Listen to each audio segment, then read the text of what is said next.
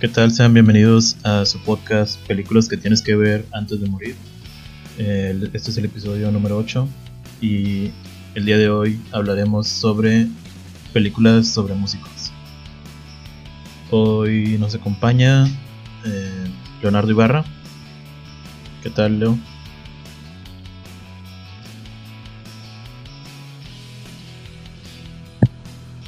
Hola. y bueno, eh, Leo es en parte músico, como tiene como hobby ser músico, entonces por esa razón decidí invitarlo para este episodio. Y pues bueno, sin más preámbulo, comencemos. Eh, como ya pueden ver en la, la pantalla, la primera película de, las que, de la que les voy a hablar es La Escuela del Rock, una película muy conocida. Eh, esta es una película del año 2003 y está protagonizada por Jack Black. En esta película Jack Black interpreta a Dewey Finn, un guitarrista que tiene delirios de grandeza y desde el comienzo de la película vemos que eh, a él lo expulsan de la banda en la que tocaba. Eh, después de, que es expulsado, él eh, se ve obligado a buscar trabajo. Algo que no es fácil para él porque nunca ha trabajado. Por lo que decide cometer el cliché de suplantar a su amigo como maestro de escuela. entonces hasta este momento pues es una película muy sencilla, eh, pero después da un giro ya que él utiliza sus conocimientos sobre música de rock clásico y en lugar de enseñarles los, las clases normales, eh, comienza a cambiarlas por clases de, de, música de rock. Y a través de la película vemos que, que les va enseñando sobre la historia del rock a los alumnos que son pues básicamente niños, pero como es una escuela de superdotados, por así decirlo, son, son unos niños que tienen talentos eh, musicales, la mayoría de ellos, y esto hace que, que el personaje de, de, Jack Black sea fuertemente motivado, ya que ve que ellos tienen un gran talento y él tiene el conocimiento que, que quiere quiere proporcionarles para que sean una banda de rock. Y pues conforme avanza la película vemos que él eh, forma una banda con los alumnos y trata de mantenerlo en secreto con los directivos.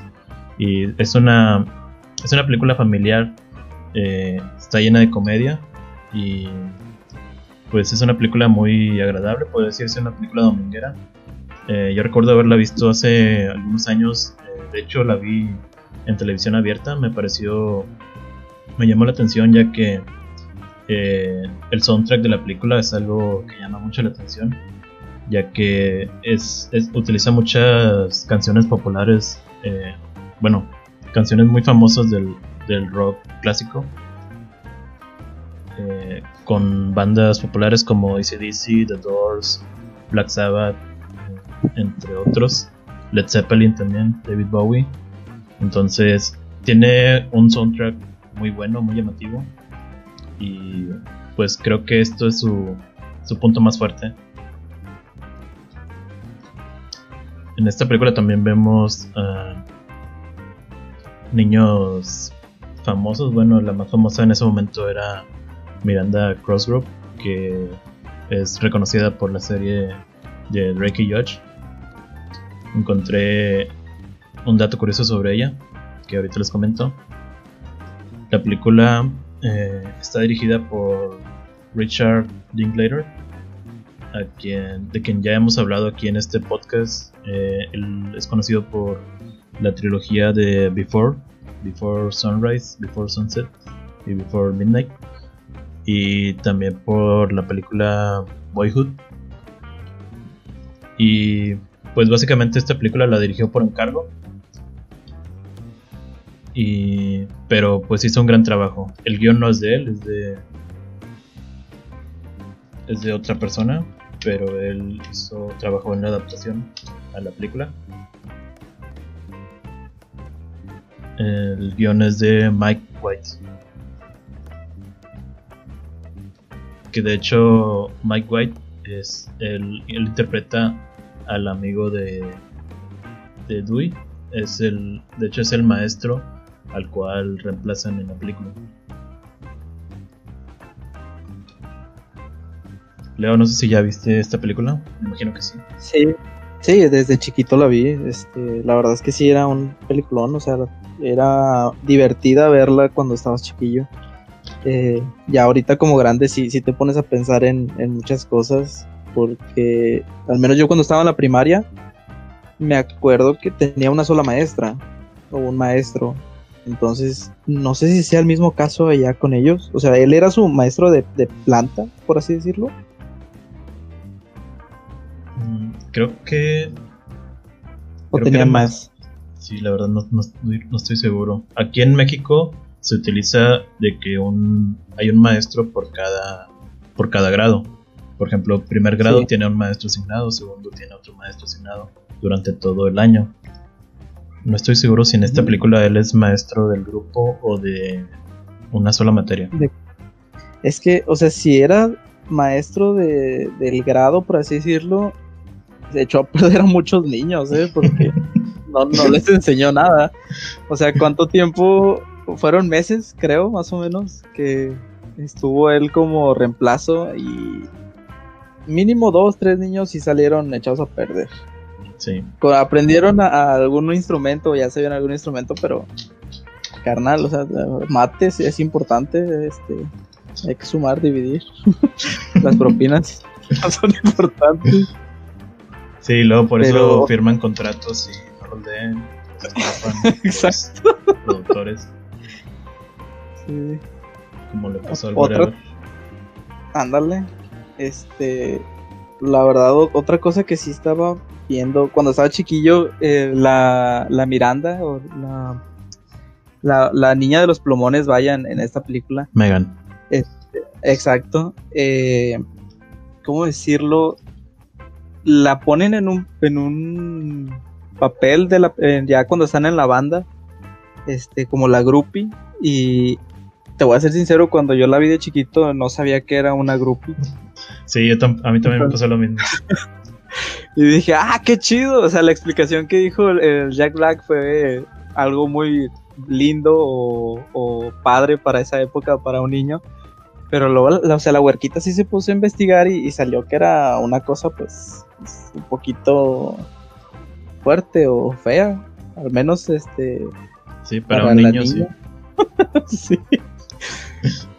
Pero, o sea, lo bueno fue que era la niña de los plumones y alcanzó a investigar. Si no, pues se hubiera quedado mal, mal visto, o al menos por los adultos. O hubiera sido un chiste para adultos. Sí, gen- generalmente las películas infantiles tienen ese ese toque de que Sí. el, el director mete, mete Chistes doble sentido, sí, chistes para que nada más los adultos entiendan, Pero pues ahí están. Y Sí, sí, sí. pues sí, es un, es un chiste muy oscuro ese para una película así. Pero La bueno, el, el, el género del rock, sobre todo en años anteriores, en las décadas de los 70s, 80s, sí es un género muy oscuro, está lleno, pues sim- la simple frase de sexo, drogas y rock and roll. Uh, pues, era, eso, era te, dice- eso te dice todo sobre, sobre el género. ¿Cuántas estrellas de rock no se mueren de sobredosis? Exacto, o sea, tenían cierta mala fama los, los músicos, este, o los integrantes de las bandas. Entonces, pues, pues sí, o sea, mm, o sea, también el, el Stewie, este, era, no, no era la mejor persona, o sea, creo que el- lo, como en casi todas este tipo de películas, este, llega un personaje malo o con un pasado medio feo y el transcurso de la película cambian milagrosamente porque conocieron a alguien, en este caso, pues, los niños lo hicieron cambiar, lo hicieron este, ser mejor persona, por así decirlo, aún así se fregó todo su año escolar. Sí, pero pues aún así, a, pesar de ser una película eh, cliché, por así decirlo, pues está muy por encima de otras películas ah, sí. iguales. Eh, ni se diga de película mexicana llamada No Manches Frida, que es remake de otra película alemana, que es básicamente lo mismo, pero pues, no, no le llega ni a los talones a esta película. Eh, Te voy a ser sincero, yo sí me reí con, con de No Manches Frida, pero pues como quieras, o sea, mala película, mala película. Sí, pues, es que que sea una mala película no quita que haya risas involuntarias. Por... Digo, a mí me da más cringe que, que risa, pero pues sí hay, hay situaciones un poco raras ahí. es, que el, chiste de la comedia es que una situación cambia drásticamente de un momento para otro y el cambio drástico es lo que hace la, lo que provoca la risa. Entonces, sí, sí, Pues, eso puede ser algo también involuntario. Si, si, es un, si están en algo serio y de repente dicen algo que no tiene nada que ver, pues también te puede hacer reír y eso no quiere decir que sea una buena película.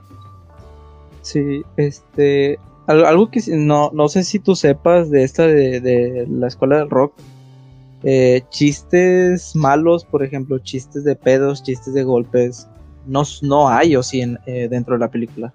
Mm, que yo recuerde, no, nunca vi nada así de que ah, se cayó el protagonista o, lo, lo, más así crudo que vi fue que un chiste de que le decían marrano o gordo algo así al, al maestro, ¿no? Sí, algo así creo que me acuerdo que hubo. Sí, o sea, es que es, buena película, dar risa y no necesita no, ese, no es vulgar. Ándale. Este, no como otras películas, este, ahorita, literal, casi todas las películas nuevas, este, que están saliendo en Netflix, de así de comedia, siempre tienen un chiste de, de pedos o vómito, un golpe. Todas las de Adam Sandler, por ejemplo. Sí, una, una gran mayoría. Eh, también leí que estaba planeado una secuela para la película. en el 2008 se supone que le iban a hacer. ah, neta. Hubo muchos eh, retrasos y inconvenientes, dificultad de horario y cosas así. Entonces, según Jack Black, eh, sí intentaron hacer la secuela, pero pues nunca, nunca se pudo hacer. Chale me hubiera gustado verla, ¿sabes? Hubiera sido mm, a lo mejor no tan buena como la primera, pero hubiera sido, no sé, un, buen regalo para la, para la raza. Sí, hubo también, eh, la película también fue una, tuvo una adaptación musical de Broadway y hubo una reunión 10 años después, se reunieron todos los actores y los niños y Jack Black, que ya no eran niños, pues ya para ese entonces ya eran básicamente sí, adultos. Sí. sí, iba a decir otra palabra, pero.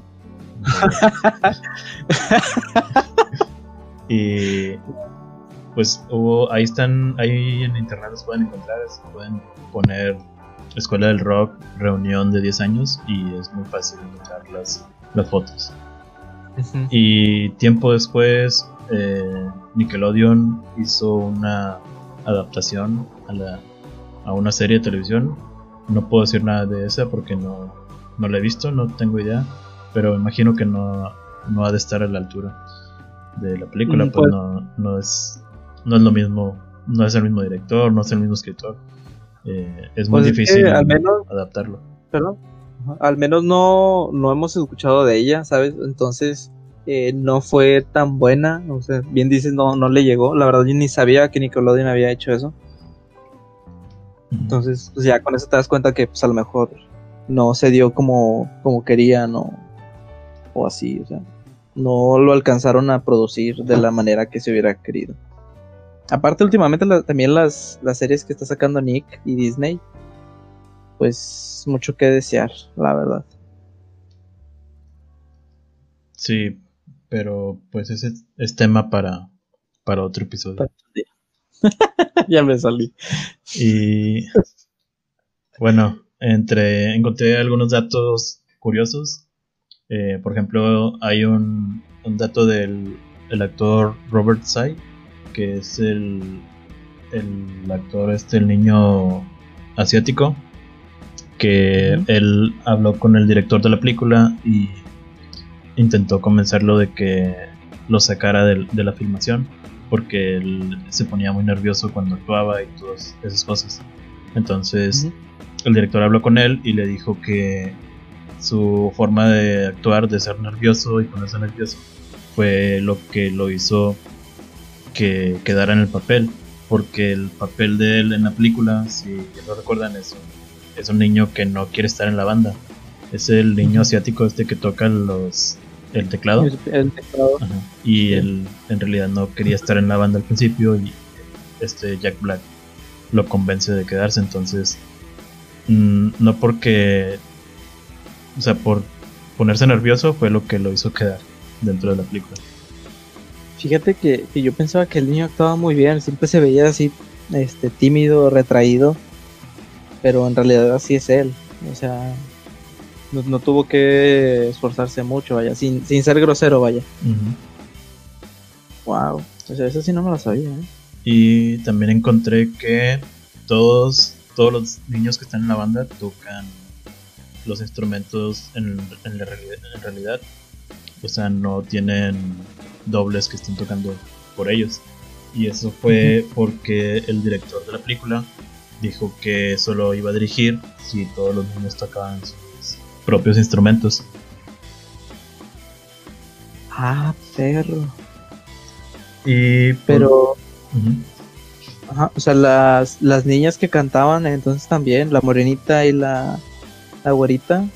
Sí, en realidad. ¿Todos cantaban? Todos cantaban. De hecho, Miranda Crossgrove, la Megan. Se, supone que también canta, ¿no? sí, ella canta, en realidad canta bien y tuvo que tomar clases para aprender a cantar mal para la película. Ah, problemas de primer mundo, ¿verdad? Sí, problemas de white Y qué más, bueno, lo último que encontré fue que el título del póster, eh, ahí el que están viendo de School of Rock, el mismo tipo de letra es el de la revista Rolling Stone. Y para que no los demandaran tuvieron que poner una leyenda debajo del título donde dijera que, el fondo de la letra es de la revista Rolling Stone. Ah, Problemas... hasta pedos legales tiene la película. Sí, bueno, más bien se estaban protegiendo. es una película completa, ¿no? No le falta nada. Y pues bueno, creo que es todo lo que podemos decir de ella. Eh, bueno, la película la pueden encontrar en Netflix. Es una película muy popular, entonces probablemente muchos de ustedes ya la vieron. Y si no la han visto, pues sí, ahí está la recomendación. Eh, lo mejor de la película pues es el soundtrack para aquellos que les gusta el rock clásico. Y pues también la actuación de Jack Black. Eh, es, yo creo que es una actuación muy buena. De hecho, la película estuvo nominada a Mejor Fotografía y Mejor Sonido en los Oscars. ah, ah nice. no, creo que ese dato no es de aquí. tuvo nominaciones, tuvo... Uh, producción. producción. Estuvo nominada al mejor actor para Jack Black en el Círculo de Críticos de Nueva York y ganó el Critics Choice Awards. Creo que ese es el de Nickelodeon, ¿no? Creo que sí. Donde les avientan el slime, ¿no? Una cosa así. El moco verde. hay un video muy curioso donde esa cosa se la aventaron a Katy Perry en la cara y casi se queda ciega por. Porque fue tan potente el, el disparo que. se, llevaron al hospital. Creo que sí, o lo atendieron ahí en o no. Pero ¿De qué año es eso? Creo que fue hace, hace pocos años. Choice Award. Pero sí estuvo.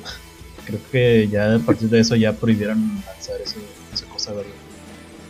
que antes se la pasaban aventándoselo horrible, o sea. Pero no entiendo, o sea, no sé qué tipo de humor tengan los gringos que les gusta ver eso. Yo, a mí nunca me dio risa ni de niño ver que se aventaban como mucosidad. es, no entiendo qué tipo de humor tengan allá, pero aquí en México por lo menos nunca he visto a nadie que le guste ver eso.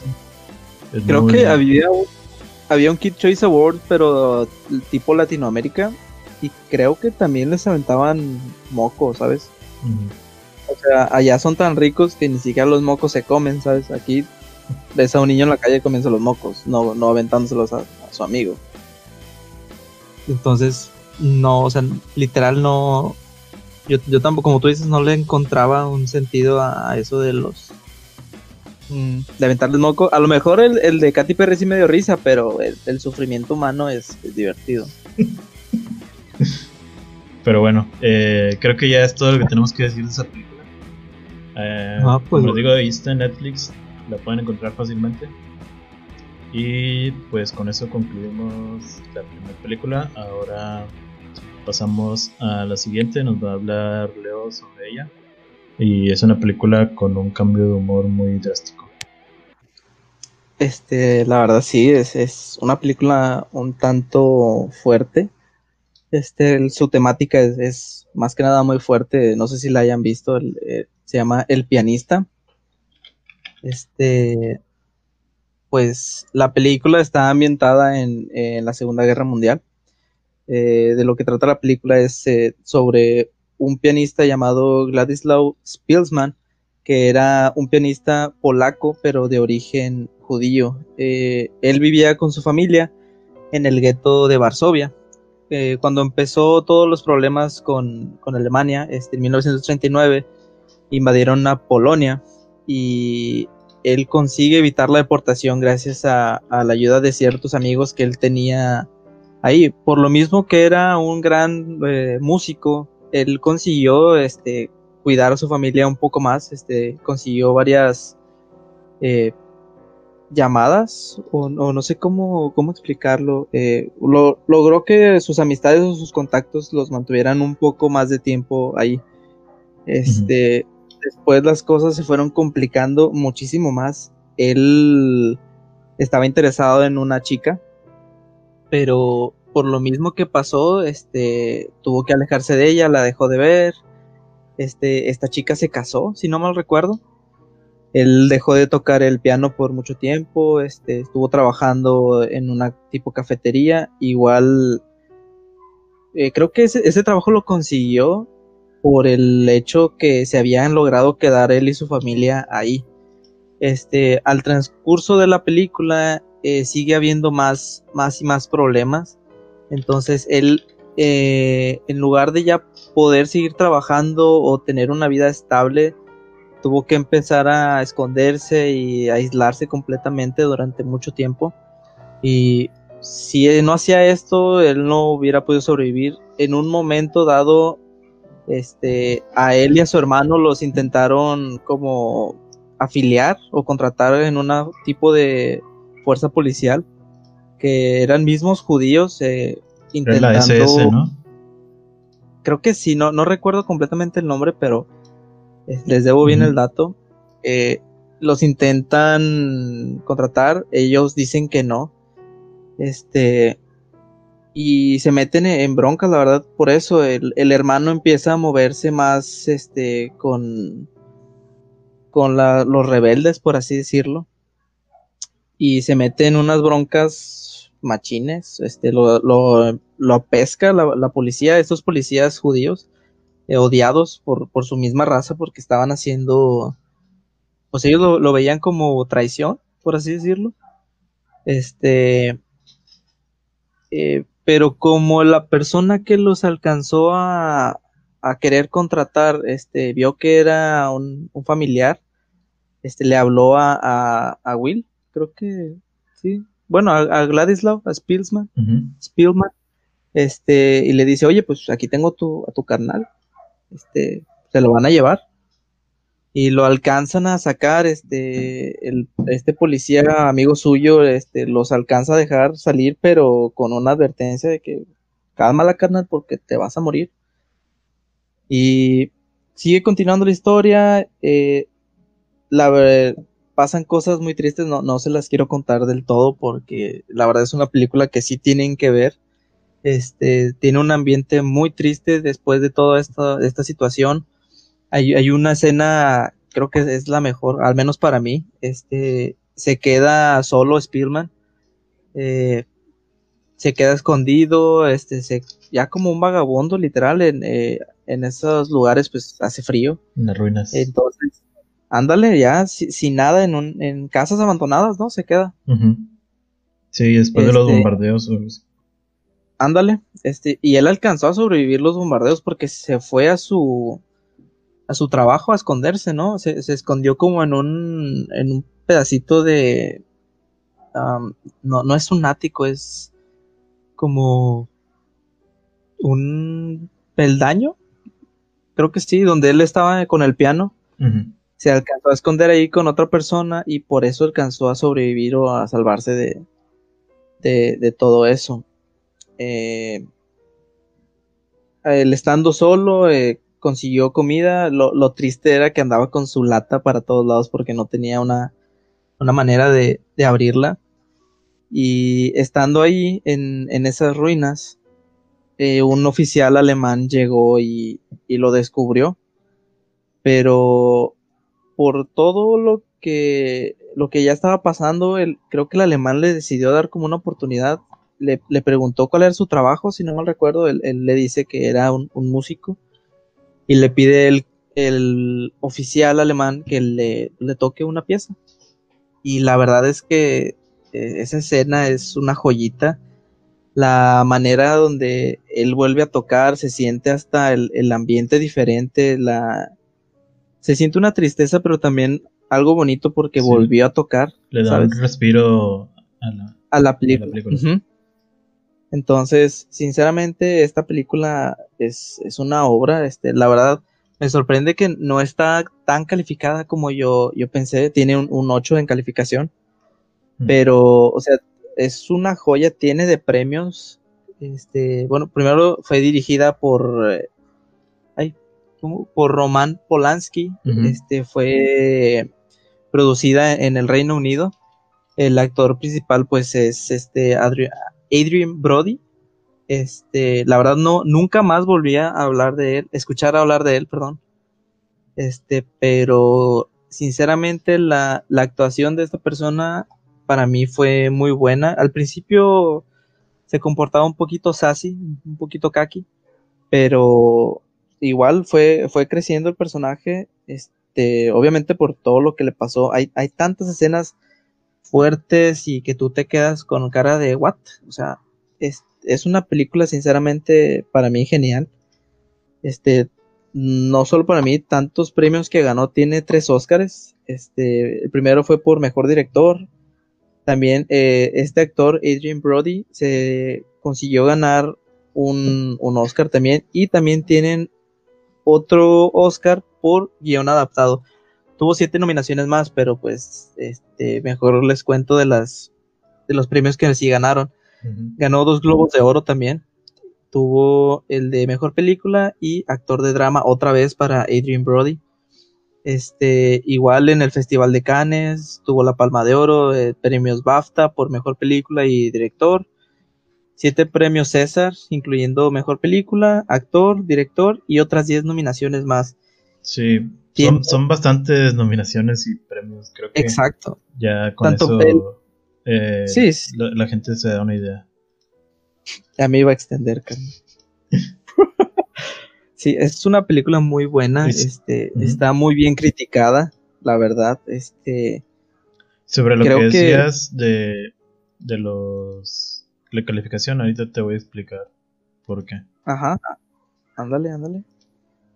Eh, bueno, el, para los que ya sepan algo de historia del cine, pues saben quién es Roman Polanski. Quienes no sepan, pues Roman Polanski es un director muy famoso de de Estados Unidos. Eh, ha dirigido grandes éxitos como, pues ya la mencionada El pianista, pero desde los años 60, 70 ha dirigido muchas películas, entre ellas el clásico Chinatown, Tess, y el exorcismo de Rosemary, creo que sí, algo así. El, bueno, el punto es que Roman Polanski, ah, el bebé de Rosemary, eh, ha recibido muchas ah, ah, acusaciones de, de acoso sexual e incluso de violación. Entonces, todas estas acusaciones, y de hecho creo que fue enjuiciado por ello, eh, lo hicieron que se fuera del país a Europa, creo que a Francia o algo así, un país que no tiene extradición. Y pues ha vivido allá desde hace algunos años, eh, muchos años. Entonces, yo creo que esto puede ser una, una de las razones por la que eh, la crítica lo haya, haya sido mal criticada en parte. Eh, pues hay gente que no separa la realidad del el artista de la obra. Eh, para mí eso está mal, pero pues cada quien tiene su opinión. Y hay gente que si no le agrada el actor o el director de una película, eh, demerita ah. a la obra, la califica mal. Eh, yo creo que, está, que no, no, tiene nada que ver una cosa con la otra, pero pues cada quien tiene su opinión. Pero pues ahí está. Yo creo que esa es una de las razones por las que no tiene mayor calificación. Eh, incluso pues después, todas las películas después de, de, de su... De las acusaciones, pues sí ha tenido malas, malas críticas. En parte también, eh, digo, es un director ya muy, muy viejo, probablemente ya esté cansado y no pueda dirigir tan bien como hace muchos años. Entonces, yo creo que sus películas han, han bajado mucho de, de calidad, pero pues ahí sigue haciendo películas. De hecho, el año pasado también tuvo una película, El acusado y el espía, y también recibió críticas mixtas. Mm, Supuestamente esta película del pianista está basado en, la infancia de, Polanski. Él también vivió en esa época de, la Segunda Guerra Mundial y también fue un... Eh, ¿Cómo se dice? Bueno, él escapó de, de la situación, escapó del país cuando estaba en guerra. Sí. Vaya, vaya. es muy buena película, la verdad. Este, algo que, a mí me, me, gustó mucho también de esa película fue todo su, su soundtrack o su banda sonora. Si te pones a, verla, son puras canciones, son, bueno, baladas, vals, este, casi todas son de, de Chopin. Este, y la verdad es que durante toda la película las están este, metiendo en las escenas y las veces que las toca este, el personaje le dan también muy buena este, sensación o sentimiento o le dan un ambiente muy bueno a, la película. Creo que, pues, vaya, la, película se llama El pianista, entonces tenían que buscar también algo acorde con, todo eso y la verdad es que para mí tienen muy buena calificación por parte de toda su banda sonora. Sí, es. Usan mucho la música clásica en, la película. Creo que es algo muy, muy a favor. Sí, una joyita, sinceramente. Y pues no sé si tengas algo más que, comentar. Eh, por mi parte no, Joaquín. Volvemos al estudio. dale, dale. Bueno, eh, creo que podemos pasar a la siguiente película. Yo les voy a comentar sobre ella. Nada más denme un segundo.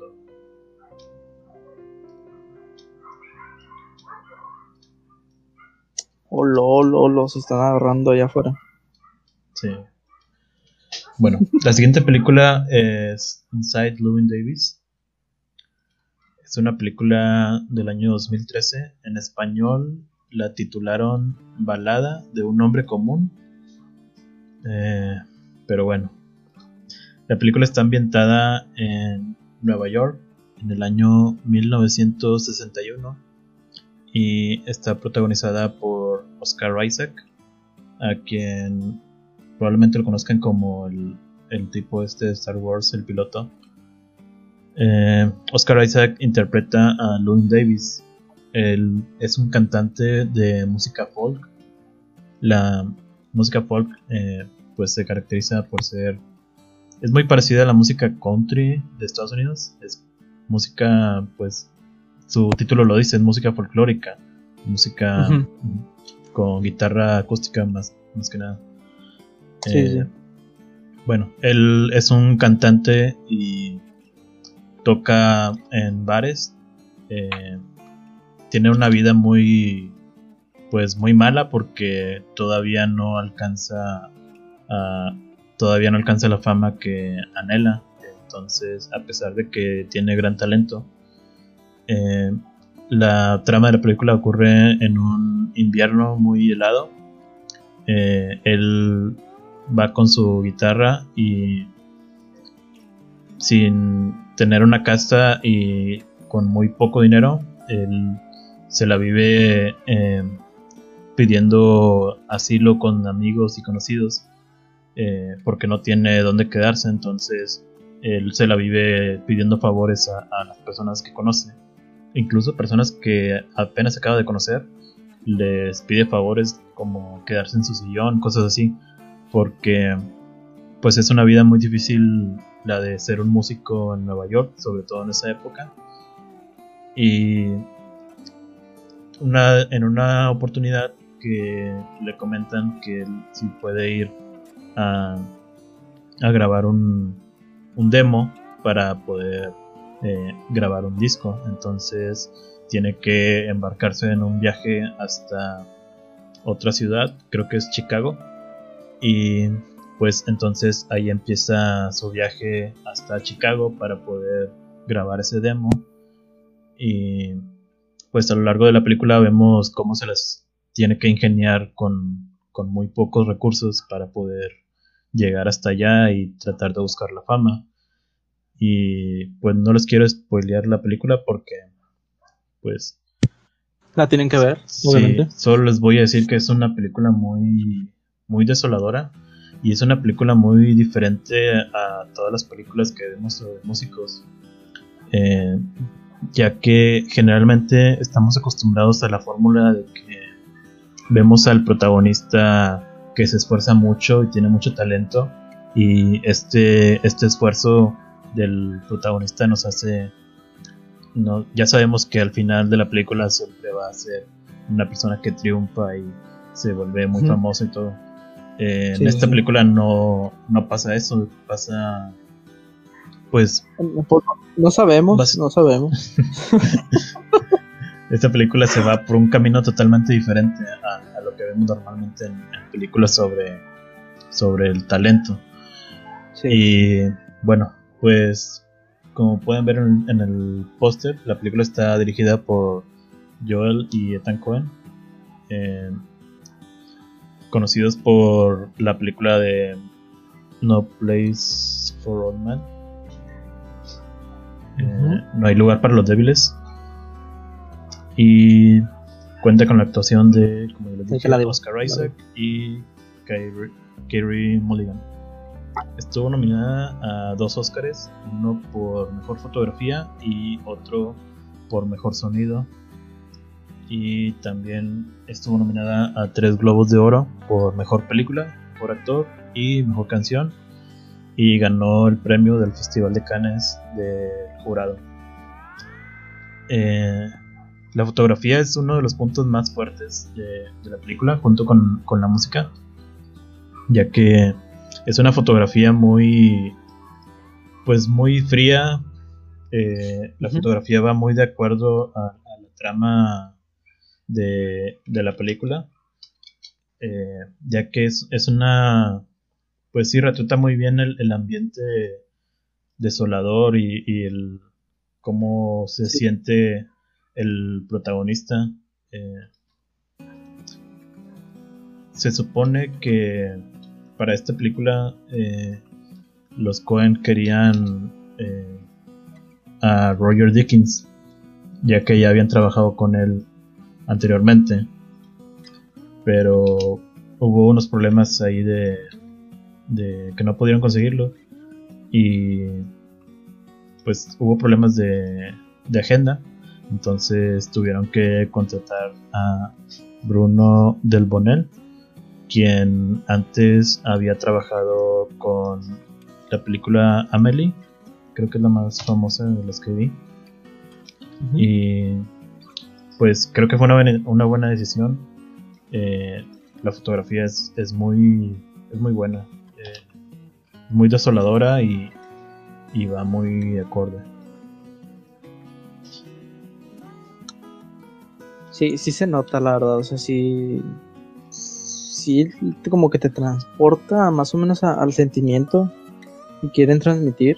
Este, y la verdad es que eso es un punto muy bueno a, su favor. Son pocas las películas que.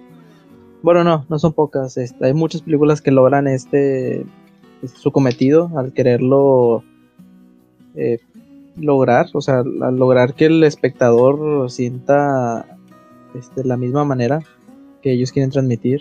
Entonces es algo muy bueno. Sí, aquí pueden ver, por ejemplo, el, eh, cómo él, a pesar de estar cantando, eh, pues no siente esa, esa euforia que normalmente vemos. Es, un, es una muy diferente forma de ver a, un músico, a como estamos acostumbrados. Y esto es, es una es una muy buena construcción del personaje. Eh, vemos que el, protagonista, pues, básicamente no quiere. Es muy terco porque vemos muchas situaciones en las que a él lo quieren vender como un músico de, pop, pero él está aferrado a, a cantar su propio estilo de música folk y no seguir las reglas de, que le darían el dinero fácil. Entonces, sí, no quería ser un vendido, vaya, una palabra. Sí, en la película, toda la película transmite esa, ese dilema de, de los músicos, de o vender fácilmente tu música o transmitir tus obras como tú las como tú las tenías planeadas. Entonces, pues esto ahí está el dilema de, de toda la película que sobre qué es lo que en realidad significa ser un artista o vender música, que pues no es lo mismo. Eh, te voy a ser sincero, me recuerda a Ed Maverick, este chico. Ed Maverick. Este, nada, nada, es, broma, es broma. Chinga tu madre, Ed Maverick. Hoy no es miércoles. Ah, sí es miércoles. Sí, sí, sí. Ah, no, pues chinga tu madre, Ed Maverick.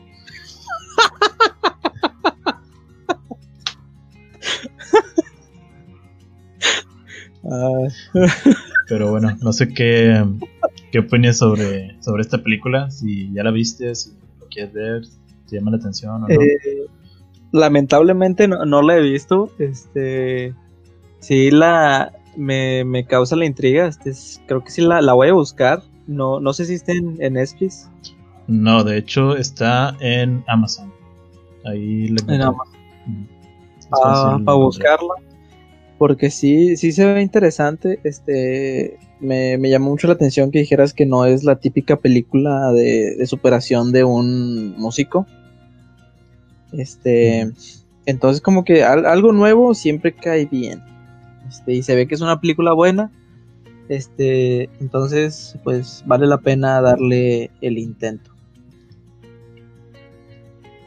Sí, yo creo que más personas deberían de, de verla. Eh, no, no, es una película muy famosa. Eh, sí, creo que no es muy comercial tampoco. Sí, porque de hecho muchos podrán ver la película y incluso podrán decir que en realidad no pasó nada en la película. Porque la película es algo cíclico. Eh, de hecho, literalmente la primera escena de la película es transcurre en el futuro, entonces es una de esas eh, escenas en las que la primera escena que vemos es algo que todavía no pasa. Entonces vemos lo que pasa y después regresamos a, unos días antes y ya conforme avanza la película después vemos que lo primero que vimos todavía no pasaba.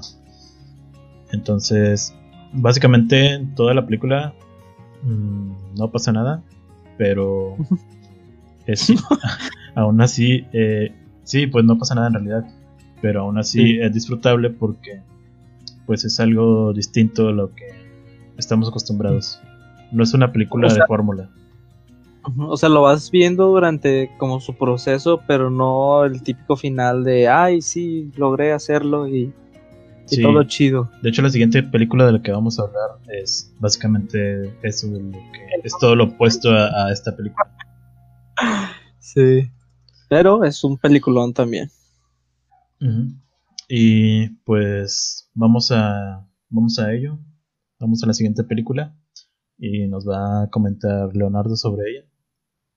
Ah, me, me llamo Leobardo, amigo, con, B. sí, Chale. Leobardo. A tu madre. Este. Bueno, la, la película es Whiplash. Este, creo que es una película también muy buena. Creo que es. Eh, te voy a ser sincero, la, mejor que, que pusimos. Eh, eh, tiene una trama, pues ahora sí, un poquito cliché por el hecho de que pues se la vamos a contar. Este, este músico logró triunfar. Este, tuvo sus, sus eh, desventajas o sus contras durante su, su proceso, pero pues logró su objetivo, vaya, no como, como nuestro anterior participante. Bueno, este, la película es del 2014, fue dirigida por Damien Chazelle, no sé si esté bien dicho su, nombre, una mm, disculpa. Creo que sí. bueno, producida por David Lancaster y Michael Litvack. Jason Bloom también fue parte. El guion fue hecho por Damien Chazelle, el mismo que la, dirigió. Este, el personaje principal, pues, es Miles Teller, eh, como lo pueden ver en el, en el póster. Y J.K. Simmons, este, la verdad, la primera vez que yo vi a este personaje, o este, al actor principal, a, Miles, lo vi en esta película de Divergente. Este, la verdad no, no me cayó para nada bien este personaje, pero creo que era el cometido de, de, esa película. En este caso, en ciertos puntos te cae bien, en ciertos puntos crees que pues no es la mejor persona. Este, pero tiene una trama muy interesante. Eh, la vida de este personaje es Andrew Newman, Newman, Newman, algo así. Este, él estaba estudiando su primer año para tocar jazz en, creo que es un, conservatorio, Schaefer, creo que se llama, es, es, muy importante en la ciudad de Nueva York. Este, Andrew tocó la batería desde joven y aspiraba a convertirse en un baterista, pues, de talla mundial y toma como ejemplo a, a Buddy Rich, es otro baterista muy, muy famoso. Eh, eh, en cierto momento, el director de la orquesta, que es J.K. Simmons, eh, en este caso en la película su nombre es Terence Fletcher, lo invita a su estudio, este, o a su banda de estudio, más bien dicho. Lo invita como suplente de su baterista principal, que era, pues, para darle nombre, era Carl. este director de esta banda es Fletcher era una persona horrible, o sea, era duro, eh, abusaba de sus estudiantes, los insultaba si se equivocaban, les, eh, les decía cosas vulgares, eh, se apresuraba a despedir a aquellos que, que cometieran errores. Entonces, para serte sincero, las pocas veces que yo he participado o he estado en un grupo, en una banda, es muy difícil como eh, músico poder trabajar con una persona intolerante o que tiene un, una personalidad áspera o, fea, ruda, no, no te permite a ti estar cómodo. En este caso, pues ellos se tenían que caer el hocico porque pues era su director. Entonces, eh, el prestigio que él tenía era más que todo lo malo que él pudiera hacerles dentro de la, de la banda.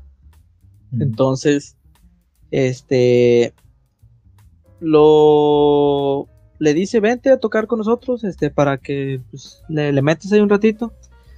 Eh, cuando empezaron a ensayar, eh, tenían, iban a empezar a ensayar con esta partitura o con esta canción Whiplash. Este, Andrew, pues intenta mantenerse al ritmo, es una, es una canción muy rápida. Eh, dentro de la película dan el, el tempo que, que, usa. Y te soy sincero, es, es, difícil mantener ese ritmo, más para un baterista. Este, Andrew lucha por, por mantenerse, este, seguirle el ritmo al director. Pero es, como no lo lograba, o para él, para el director, no lo estaba haciendo de la manera correcta, pues se empezó a alterar. Este, hasta que se alteró de una forma excesiva, le aventó una silla, o sea, literal, su agresividad subió tanta al momento de, de aventarle una silla por completo. Eh, la verdad es que esta escena es fuerte, este, tú te quedas sorprendido del, de la agresividad con la que se está manejando y la verdad es que eh, un aplauso para este personaje, para, para J.K. Simmons, porque tú lo ves y dices, esta persona es horrible, desde el actor hasta el personaje, pero lo logró, vaya, era el, el prospecto o lo que querían lograr a, a, dar a entender o a sentir hacia los espectadores. Entonces, eh, lo sigue insultando, lo sigue golpeando, este, lo, lo castiga de una forma exagerada uh -huh. hasta que Andrew se rompe, o sea, literal fue tanto el abuso que dijo, ¿sabes qué? Eh, ahí muere, o sea, bueno, empezó a llorar ya, sus lágrimas salieron, pero si este chavo, ándale, no, no, sí lloró, como Margarita, o sea, machín, no, no es gay llorar, carnal. Entonces, no, no tiene amigos, nada de malo. No, no, no. Iba, iba a decir un chiste demasiado estúpido, pero qué bueno que no lo hice. Este, bueno, eh, este chavo no se dejó, o sea, dijo, no, por mis huevotes, no me voy a dejar. Siguió practicando, este, ahora sí que el, el cliché de los músicos en películas. Eh, practicó, practicó, sus manos sangraron, logró aprenderse sus partituras. Entonces, eh, todo salió bien, por así decirlo. Eh, más adelante en la película eh, entran a una competencia y el baterista principal le pide a Andrew, que es nuestro baterista secundario o de reemplazo, le dice, oye, cuídame las, las partituras. Este, no sabemos, yo digo que lo hizo intencionalmente, o sea, no, no había razón para que él perdiera sus partituras. Entonces él, él las, las dejó por ahí, se las robaron, se las llevaron, uh -huh. algo pasó. Este, no, no sé si tú te, te acuerdes bien qué haya pasado ahí. Yo, la verdad, me quedo corto. Creo que hay una escena muy sutil donde se ve que las deja olvidadas en una silla. Pero, Pero creo yo... que eso lo vi después. O sea, no me di cuenta, obviamente, cuando estaba viendo. Uh -huh. La vi después sí. en un video análisis. Sí, sí. O sea, es que la verdad, yo, yo pienso que no lo hizo adrede. Uh -huh. Este, pero si lo hizo adrede, qué maldito, porque le funcionó muy bien. Este, como el baterista principal no podía tocar sin sus partituras, este, pues Andrew dice, oye, ¿sabes qué? Pues yo, yo sí me la puedo, yo, yo me la aprendí y me sé Whiplash de memoria. Este, y le dice el, eh, ¿cómo se llamaba? El, el director. Uh -huh. se, me, se, me, fue el nombre. Este, le dice, ah, va, Fletcher. ¿sabes qué? Sí, ándale, Fletcher, muchas gracias. Le dice, va, va, va, este, aviéntatela y la verdad es que le fue muy bien. Eh, la tocó como debía y todo salió bien. Este. En su tiempo. Ándale. Y pues le dijo: ¿Sabes qué? Pues te voy a dejar a ti como baterista principal. Este. Esto obviamente le, le molestó a nuestro anterior baterista principal, pero pues así es la, la música o así son esos tipos de grupos. Mm. Este, pero no le duró mucho el gustito a, a Andrew porque poco después Fletcher recluta a nuestro siguiente baterista que es Ryan Connolly. Eh, el baterista principal de, del antiguo conjunto de, en el que estaba Andrew. O sea, este Ryan Connolly ya tenía una historia con, con Andrew, por así decirlo. Uh -huh. Entonces Andrew cree que Connolly es un baterista pues menos talentoso que él y la verdad es que esto le, le molesta porque lo promueve lo, o sea, lo promueve a, Connolly. Este, se enfurece cuando Fletcher lo promueve, vaya. Entonces, este Andrew se, decide a volver a impresionar a, su director. Y vuelve a practicar hasta que sus manos sangran. Eh, él había conseguido a, a una novia, eh, no la mencioné antes porque pues no es muy relevante. Sí, este, es, es, eso de la novia es como nada más lo relleno. Sí, lo metieron para demostrar, por así decirlo, de que eh, su vida personal no importa. Sí, que tenía, bueno, sí, tenía su vida, pero lo importante para él era, ¿cómo se llama? Su, su música. Algo muy importante, el papá de Andrew era un escritor, pero era, o sea, no le fue bien. Eh, la verdad es que tuvo que retirarse, este, no, no le fue como él lo hubiera querido. Entonces, esto hace que Andrew tenga la necesidad de sobresalir o de, ser alguien famoso. Entonces, también por eso eh, él decide intentar otra vez eh, impresionar a Fletcher, este, tanto que se concentra demasiado y intenta lograr sus, sus ambiciones. Este, hubo, hay una escena donde están los tres bateristas en una sesión, como de un ensayo con la banda. Y durante toda esta sesión, al principio, pues están todos los músicos, pero como a los bateristas no les salía la, canción, creo que era Caravan, si, no mal recuerdo.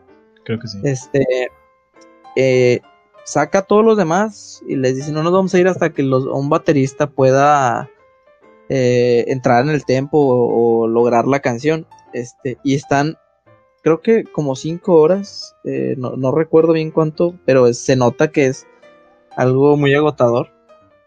Pero al final de esto, Andrew logra recuperar el, lugar principal, o sea, le dice Fletcher que, o sea, manos sangradas, platillos sudados, todo quedó hecho un cagadero, pero Andrew logró recuperar su, posición.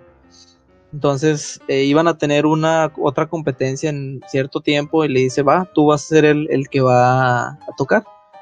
Entonces nos trasladamos a esta escena donde eh, van en camino a esta competencia, pero el autobús donde iba Andrew se descompone y él decide bajarse y alquilar un automóvil pero llega tarde. Entonces, al darse cuenta de que dejó sus paquetas en la oficina del alquiler, este se regresa y las recupera, pero en el transcurso que va de regreso tiene un accidente, creo que, que lo, lo camión lo choca, si no recuerdo. Sí, es una escena brutal esa. Sí, es, es, una escena muy buena, la verdad es que te quedas también sorprendido con todo lo que pasó. Pero al niño se le ocurre salirse y correr de regreso al teatro. O sea, él lastimado, ensangrentado. Entonces alcanza a llegar al escenario, pero está todo herido. Entonces intenta tocar es, la, partitura, la de Caravan. Y al verlo, Fletcher dice: No, ¿sabes qué? Detiene la actuación y lo despide. Este. Pues se alteró tanto Andrew que ataca en el escenario a Fletcher y esto hace que lo expulsen del, centro y de la, de la banda, por así decirlo. Entonces, eh, así queda, ya estamos como al final de la película, pero su padre, el padre de Andrew, le, dice, ¿sabes qué? Este, mira, ve a ver que está representando a los padres de un exalumno de este director. Tiene una queja ética porque creo que se había muerto, el, el exalumno, en un accidente automovilístico. Entonces, este, el abogado le explica que, el, el, exalumno se libró de la depresión y la ansiedad provocada por el abuso que le estaba generando Fletcher. Entonces, eh, lo que quieren los, los, padres de este exalumno es ver al director este, despedido, porque, o sea, literal, este, por todo lo que él hacía, eh, su hijo falleció. Entonces para los padres era algo horrible, o sea, no, querían que una persona así estuviera este, al, mando de más jóvenes o personas que podían pasar por lo mismo. Entonces, Andrew... yo, creo, yo, creo, que ya con eso ya la gente ya sabe. Me estaba emocionando, Che vato. sí, para no spoilear el final. Eh, ah, ah, ah, ah, Creo que sí, porque hay gente que probablemente no la ha visto.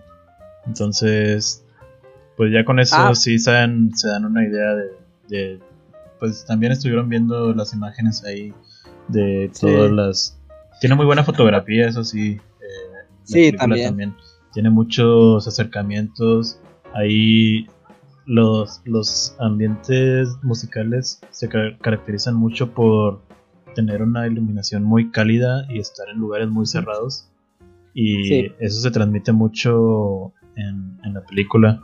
Eh, pues yo he estado en lugares así donde tocan música y si se siente como si estuvieras ahí. Eh, los acercamientos de la cámara a los instrumentos son muy detallados. Se ve con mucha claridad todos los, los las pequeñas partes de, de los instrumentos y se nota se nota que hubo un gran esfuerzo de los actores por interpretar una, buena obra. Y pues Fletcher se lleva todos los premios. Sí se eh, llevó tres Oscars bueno se llevó Oscars Globos de Oro eh, BAFTA o sea la verdad es que tiene muy buena producción lo que es la película sí. También los actores Uf. Damien, Damien Chazelle antes de la película eh, no pudo conseguir el, dinero, no pudo financiarlo.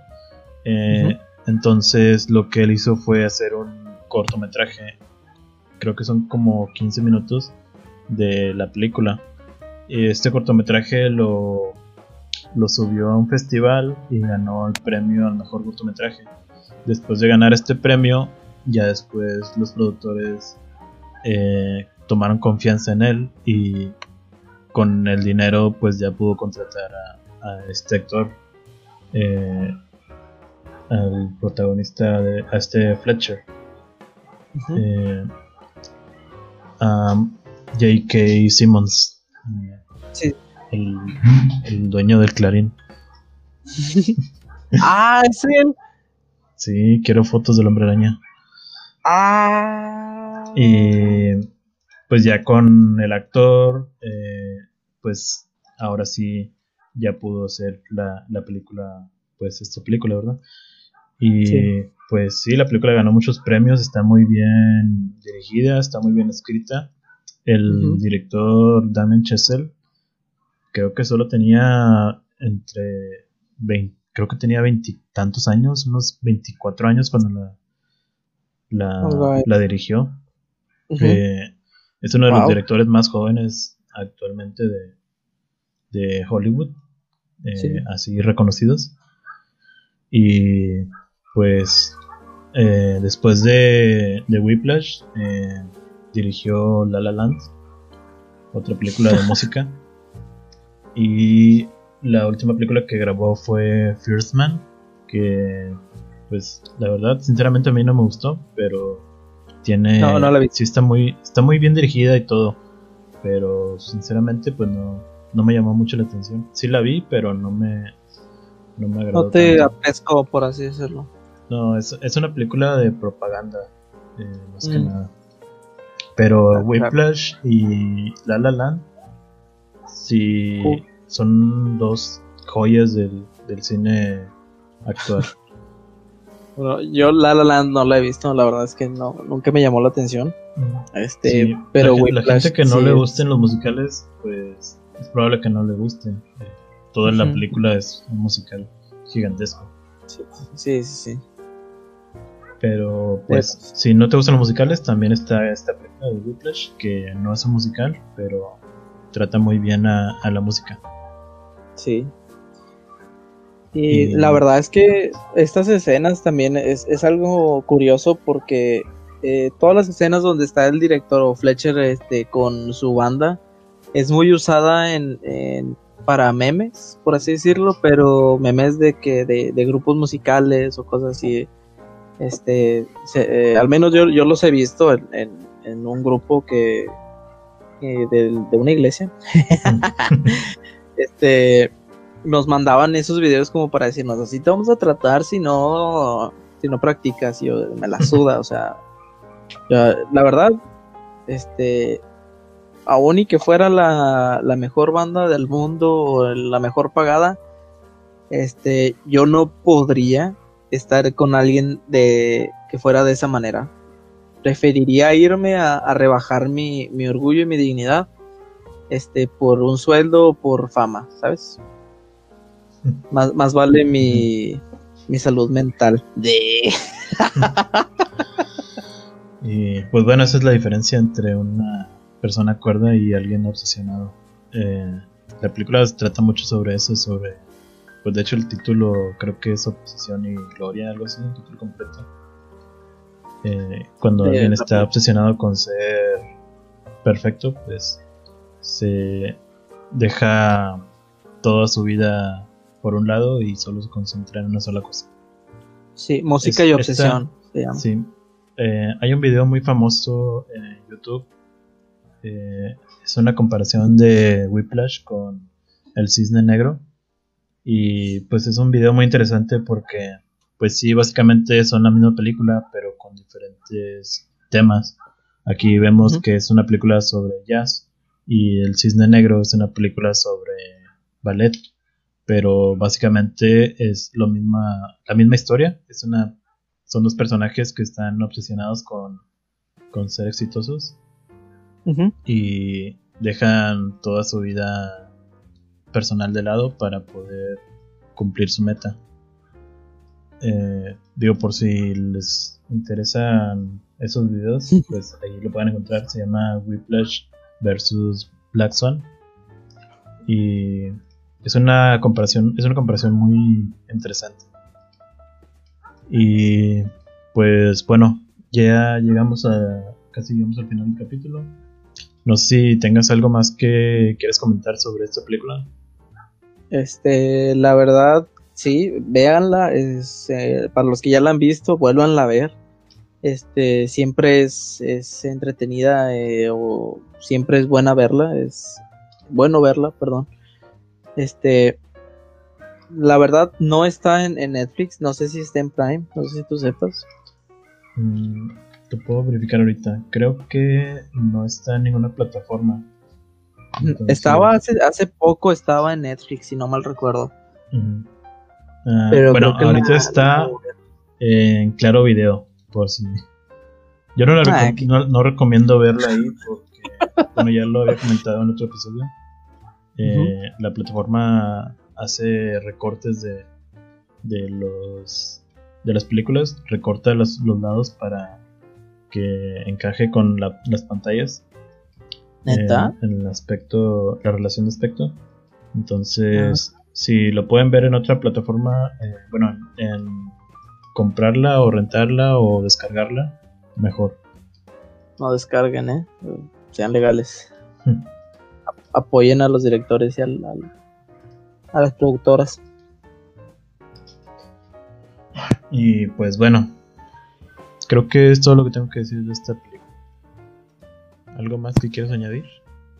Este, tampoco, no, no, tampoco. Este, por mi parte sería, sería todo. Bueno. Nada más venda. Y bueno, con esto concluimos el, este capítulo. Gracias a las personas que estuvieron escuchándonos eh, en vivo. Recuerden que transmitimos en vivo cada capítulo en la página Crítica Indestructiva. Y también pueden encontrar los capítulos en YouTube. Me pueden encontrar como Omar Cavazos. Y pues ahí podrán encontrar todos los capítulos anteriores del podcast. Si lo deciden ver en YouTube, pues podrán ver las imágenes que, nosotros vemos sobre las películas. Y también pueden encontrarnos en Spotify como Crítica Indestructiva. Pues yo me despido, mi nombre es Omar Cavazos y nos vemos en el siguiente capítulo. Bye.